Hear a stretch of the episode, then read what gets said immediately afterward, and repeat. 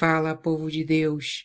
Todos nós católicos sabemos que a maioria dos protestantes vê Nossa Senhora apenas como a mãe de Jesus Cristo, mas ao contrário de Martinho Lutero, que não via apenas como a mãe de Jesus Cristo, mas também a via como uma Virgem Santa. Martinho Lutero é um nome conhecido para muitos cristãos.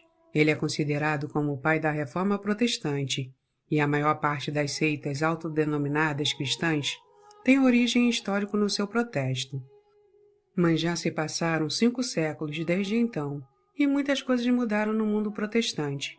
Grande parte da doutrina que Lutero acreditava e defendia já não são aceitas nas novas comunidades protestantes, e por isso que muitos deles se surpreendem ao ler, entre outros temas, as afirmações que ele fazia sobre a Santíssima Virgem Maria. Nesse vídeo, irei relatar cinco delas. Primeiro, Maria é a mãe de todos nós. Maria é a mãe de Jesus e a mãe de todos nós, embora fosse só Cristo quem repousou no colo dela. Se ele é nosso, deveríamos estar na situação dele. Lá onde ele está, nós também devemos estar, e tudo aquilo que ele tem deveria ser nosso. Portanto, a mãe dele também é nossa mãe. Martinho Lutero, Sermão de Natal de 1529. Segundo, nunca conseguiremos honrá-la o suficiente. Maria é a maior e mais nobre joia da cristandade logo após Cristo. Ela é nobre, sábia e santamente personificada. Jamais conseguiremos honrá-la o suficiente. Lutero, Sermão do Natal de 1531. Terceiro, Maria é a Mãe de Deus.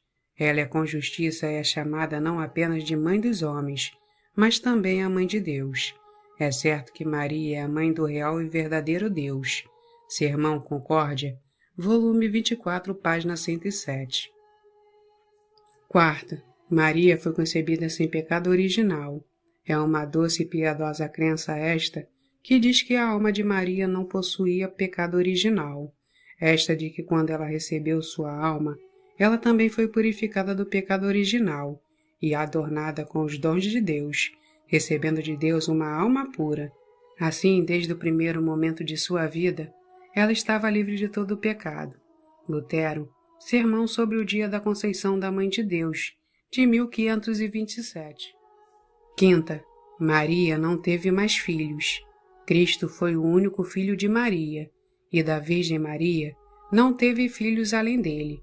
Estou inclinada a concordar com aqueles que declaram que irmãos significam realmente primos. A Sagrada Escritura e os judeus sempre chamaram os primos de irmãos. Sermão 1539. Nota importante: tudo isso foi dito por Lutero depois de romper com a verdadeira Igreja de Cristo.